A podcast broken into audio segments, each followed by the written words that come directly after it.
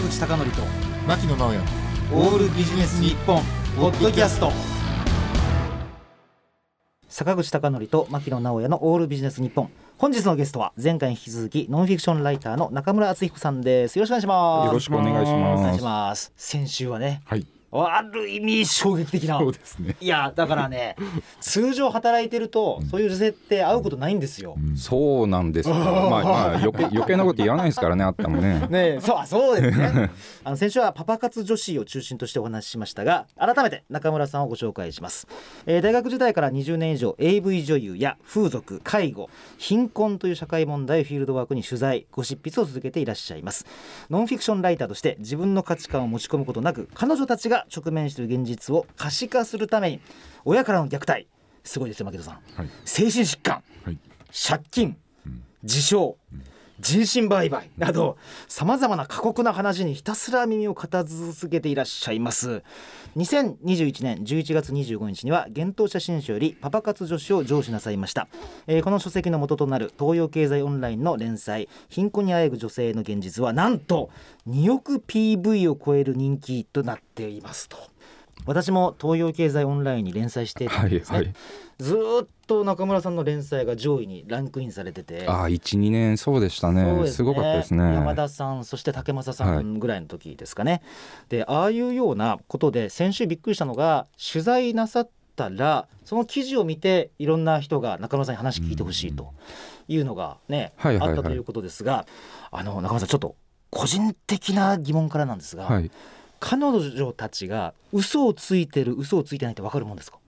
嘘ついてるついてないはちょっとねわからないと思いますね。そうなんです。はい。いやあまりにも不幸すぎて自分の記憶を書き換えちゃってるってことないですか？あの貧困系の取材だうん。とそれはあんまり感じないんだけど、えー。風俗嬢とかそういう水商売系の人だとたまに感じることは変だなっていうのは、はで変だなと思わない限り、うんあの、うん。聞きます。あとねこれちょっとパパ活女子の話をする前なんですけど、はい、私ねちょっとね経歴ですごい気になるのが人身売買っていうのってや今あるんですか？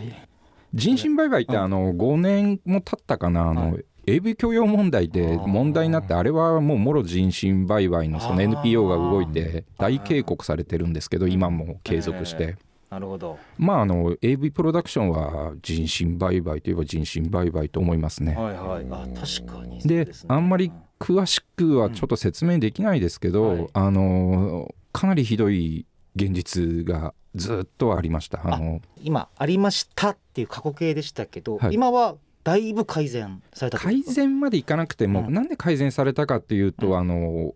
もう売れなくてね社用が行き過ぎちゃってるからはあ。もうあんまり無理しなくてもどっちにしても儲からないしみたいな諦めムードなんですね。諦めが、でこれやっぱりね儲かる時にはね、うんもう手段選ばず行くので、うん。かなり厳しいことを起こしまくってましたね。これ借金の肩という意味ですか？こだからレディースローンと組んとかホストと組んで、はい。風俗とか AV に沈めるなんて定番であったりとか。沈めるっていうのは映画だけの世界じゃなくて本当にあるんですか？あそうですそうです。よあのホストなんかはそれぞれ売りかけっていうのがあるんですけどそれで売りかけ払えなかったら連れていくと思いますよ多分自分が被らないで。これすごいなと思ったのが彼氏のホストを1位にするためにわざと自分が行くみたいな。ああそれは結構普通の話。普通なんですかホス狂いの応援なんだ。するから。応援。はい。いや私もう同棲していていつも顔見てるんだったらいいんじゃねえかと思うのはもう全然全く感覚外れてるんですねだからあと AV のスカウトでも単体女優って一番お金になるのを捕まえたら彼氏になって同棲してまではい。AV 出させるスカウトとかそういう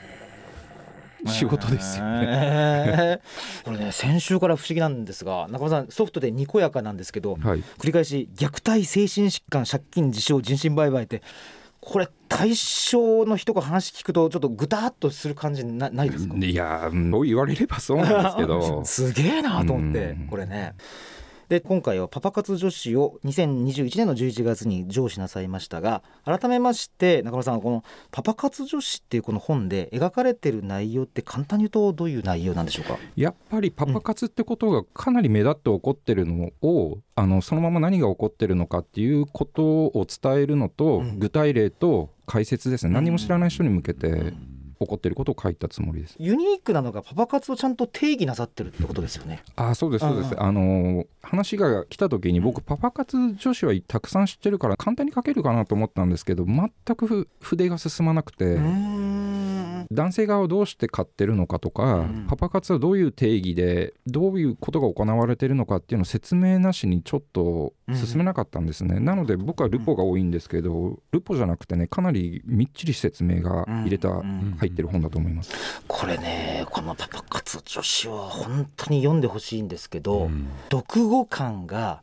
爽快ではもちろんないし 登場人物で幸せになった人がなかなかいないっていう。そうですね。ねえですね。でもねこのパパ活女子でびっくりしたのが本当に意外なほど見えない貧困っていうのが多いんですね、日本っていうのは。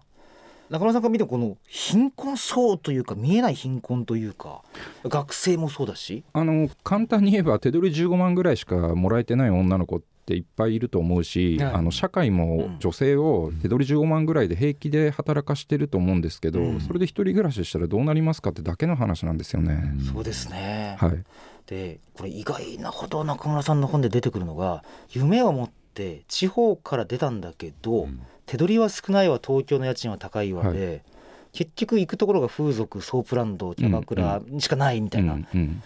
これやっぱり途中で実家に戻るっていう選択肢は彼女たちないわけですか、いや、うん。戻る人は戻るんでしょうけれども、僕が聞いた例だと、みんな高校卒業したらカニの工場をしなきゃいけないってカニ カニは嫌だ。カニは嫌だ。地元で。な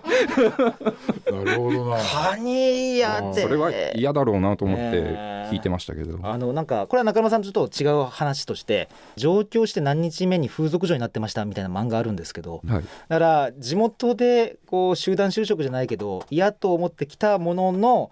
そんな現実甘くないっていうか。いやそりゃそうでしょうね。中村さんこのようなご取材を続けていらっしゃってはい、10代とか20代で会った女性が数年後とか10年後また20年後になんか再び出会っちゃいましたっていうケースってあるんですか？出会っちゃったっていうより、そういう仕事っていうのは、うん。あのネットで広告出してるわけだから、はい。やっぱりいますよね。15年前取材した子がまだ熟女で続けてたなんていうのは。いやこれねちょっとすいません中村さん。これ笑い事じゃないんですよね多分ね。こう深刻な話だからえだから20代10代の子が次は熟女専門店みたいなところで働いてるみたいな、うん。やっぱり人生いろい。ろあってもやっぱ戻っちゃう人もいるし、はい。副業で続ける人もいるし、うん普通のことですよ。うん。中村さんから見たら風俗で働くしかその手取り15万以下の女性たちはもう方法がないところまで追い詰められてると思っていいんですか？だって他に何があるんですかね？男結婚する福祉に頼る、ん長時間労働する、うん。もっと高い賃金のとこ行くとかでそれどこの方法も取れない人っていっぱいいるんじゃないですか？しかもかっこ東京在住だと。はい。そうかこれは深刻な話ですね。まあ、今回はパパ活女子の話ですけどももともとこのような虐待とか借金とか自傷とかパパ活とかってこういうテーマでフィールドワークになさろうと思ったきっかけって何か学生時代あったんでしょう僕はあのえエロ本の出身なので、か、はい、今も人気なんですけどライターっていうのはお金にならない割にすごい人気職で 僕はね大学の時にたまたまエロ本だったら誰もやりたがらないからってことで始めたんですけどはいだから始めた時からずっと同じことしてるんですよね。あの AV 女優のインタビューで風俗嬢のインタビューっていうのは定番なのでモノクロページの必ず回ってきて延々やってる感じですよね。同じことあのねちょっと今は個人になってしまいましたけど勝谷正彦さんももともとはなんか早稲田時代らしいですね。ちなみに AV 女優だったらまだわかるんですけどはい。そこから例えば虐待とか借金とかに行ったっていうことはこれも AV 女優の方々の経歴をなんか遡っていくとこういう問題にぶち当たるということですか？あの、AV 女優のインタビューっていうのはあの広報なので、はい。どこが性感帯とか聞くのが定番とかそういうことしなきゃいけないんだけど。と面白くなってきたんですがはい。でそれを僕がねちょっとなんていうかアンチみたいな立場でやってそりゃ大変だったんですけど、はい。脅されるわ恐喝されるわをしてもねちょっとそういう側面を出したんですね。はいはい。でエロ本のモノクロページは誰も読まないだろうってことで、えそれ続けて今に至る感じですよね。ええ中さんちなみに、はい。そういうなんか脅されたり云々っていうのはそういう女性を輝かしいところ以外を聞くなってことですか？あそうですよそうです。AV 業界はそういうもう決まりみたいなのがあったので。はあだいぶひどい目に遭いましたね。あー簡単に言うとこう自発的に笑顔を振りまいてそういう行為が好きだって女の子にこう見せたいからその背後にある問題を隠したいということ？をあ隠したいっていうのを、ええ。産業全部がうん。暗黙の了解で全員やることなので今でもそうですよ。でもあれなんでしょ？それを中村さんがこう挿入していってあ挿入って変な意味じゃなくて、うん、挿入していって あの女性のこう生身のところを見せていくことによって中村さんが逆に言うと違う例えば編集者とか書き手からこう注目を浴びていったっていう側面はあるわけでしょ？あそうですそうです。あの読者が、うん。一般的にあったらエロ親父だけしか読者いないところを女性も読むようにでだんだん広がっていったんですよね。はあ、中村さんちなみに今例えば20年前から遡ると現在のように例えば貧困とかこういう話をなんか著作をお持ちだっていうことは想像っていうか戦略性としてあったんですか？いやないでしょう。ない？全くないですよ。え本当にひどいレベルのライターから始めてるので、僕がやったより下っつったら裏本の印刷所とかそういうレベルぐらい あの底辺からなのでこれははい全く想像してないですね。えー中村さん加えて介護というようなキーワードもありますよね、はい。この介護ってところはどこら辺から引っかかりがあったんですか？介護はね12年前に一回ライターを辞めてエロ本がね全部一回辞めて、はい。あの需要に群がって介護事業を始めたんですよね。はいはい。事業に群がってって言いましょう。社会的な崇高な目的があったと思うんですがええこれはだから本当に大変な数年間を送って、ええうんもう本当にね書いてネタにしないと納得がいかないってことではい介護も書かしてもらってます。あの想像を絶するひどい世界でしたね。もちろんマスメディアで介護の大変さは語られますけど、はい、それ以上に現場ではすごい実態になってるってことでしょうね。すごい実態、ううんんうんまあ一言で言うとそうですね、ねその凄さっていうのがうん本当にひどいすごい感じです。そのあ底辺同士が一箇所に集められてるわけだから、ーはい。高齢者の介護が大変なんじゃなくてその人間関係がメタメタなんですね。いやこれね牧野さんね、はい。中村さんが今底辺同士っていう表現ありましたけど、はい、これね我々が言ったらもう大問題ですけど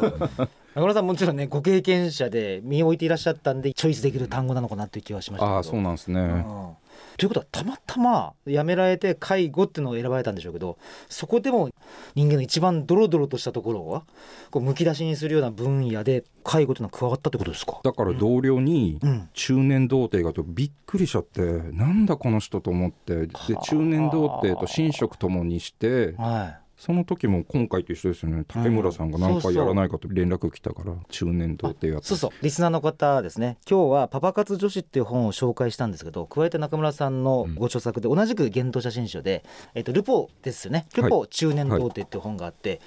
やあれもうなんかよく中村さんの男性が一番話したくないところをよくえぐり取られたなと思いましたよ。あれは大変でした。はやっぱり女性に対してパパ活の実態を聞くよりもあいえレベルが違いますね。難しさのそれはもう中村さんも寝食を共にしてもうあれですか？仲良くなるってことですか？仲良くなるっていうより、うん。あ隣人が中年童貞そんなしかもあの、出版業界で見たことなかったから、はい。だから一番自分が身分が低い仕事してんなと自覚しながらやってて、はい。福祉に来たらこんなことになるんだっていうのは本当衝撃でしたね。あーしかもなんかあの本はあの本で中村さん結構救いが ないというか。あれはないですね。ねえ。ちょっとどこら辺に希望があるねえ。あのそのようにいろんなこう人間のこうむき出しになるところをこう取材なさった中村さんから見てやっぱりこう日本ってもう年々悪くなってる感じしますか？経済状況だったりあるいは低所得者層の環境とかいったものとしては。いやだから年々悪く格差が広がるっていうのはだから坂口さんの周りの人はやっぱりこう幸せになってて、いやいやいやいやあのいやそういう差がねやっぱり広がれば広がるほどええ問題っていううんかいびつな状況にはなってきますよね。うんうんだから中村さんと話をしていて2つある気がしたんですね。はい2つっていうのはもしかしたら本当に付き合ってる人間が、まあ、分断されてる可能性もあるんですけど、うん。もう一つは普段話してる女性とか男性が実はそういうことを裏でっていうかやってる可能性もあるんだなと。男性はね、あれなんですけど女性はね十分にありえますよね。何やってるか分かんない。そうなんですね。と思います。はい。いろんな職業の方があの中村さんの本に出てきますもんね。はい。そうなんだ。中村さんちなみにですがこの一連の例えばご著作を通じてなんか改めて日本とか読者に伝えたいことってあるんでしょういや僕はちょっとね貧困関わった時は左翼的に緊縮やめてなんとかみんな 幸せになれようとか思ってそういう部分も思ってたけど、うん、やっぱりねそんな悠長なことを言ってもどうにもならないから、うん、やっぱそれぞれ自分がそういう社会になっちゃったから転落しないように120%頑張っていきましょうっていう感じかな。うん、なるほど、はい、だから中村さんもこう一周回って比較的また自助に近いところに、うん、自分はそう思ってますね。なので貧困のこと書いても、うん、やっぱ左翼的なところっていうのは全然タッチしてないし。ちなみにあまりにもすごい話を聞きすぎてその一日なんか気分が落ち込むとかってないんですいや僕はね、えー、仕事なのですごい話がこれよくないんですけどね、うん、すごい話聞くとなんか、テンションが上がってるらしいですね。逆に笑い事じゃない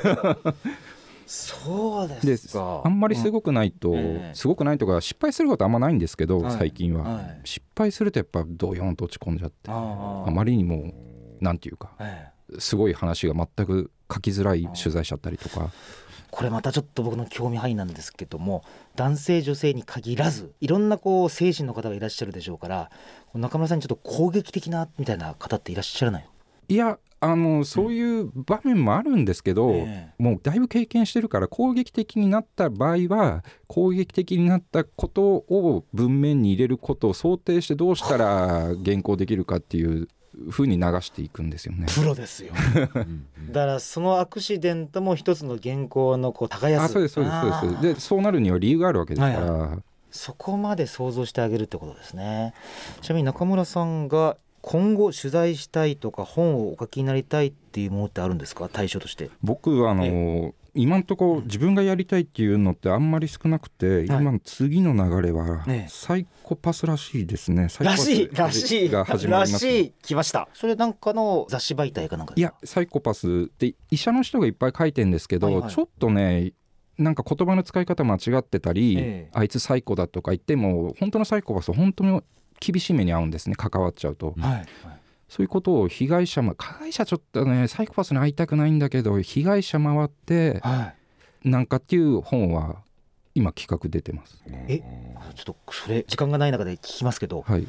えば DV とかの結果ぶん殴ったりするっていう結果になってサイコパスが相手に例えば暴力を与えるとかですいやいや、サイコパスってのはそんな甘いもんじゃなくて、うん、外堀から人間関係崩してってあの北九州の事件が一番サイコパスの典型なんですけど。はいはい性善説がある善良な人がサイコパスに騙されてその人が加害者になっちゃったりとかめちゃくちゃなことになるんですね。はいはいいつの間にか、はい、なんかいろんな人が住み始めてなぜか全くの良かった人がいつもか殺人に加担してしまったりとか。で日本に250人に1人って言われてて。はいでやっぱりこれがサイコパス被害だっていうものをちょっとルポルポっていうかね話聞き回って、はい、と思ってます。なるほど。あの中村さんサイコパスのなんか連載以外というのは同時にはやっぱり風俗系のあれですか？いやだから貧困に会い続けて、うん、あとパパも会うとかなんか取材はいつも通り続いてます、えー、だからおそらく中村さんの本を読んで面白いと思った方は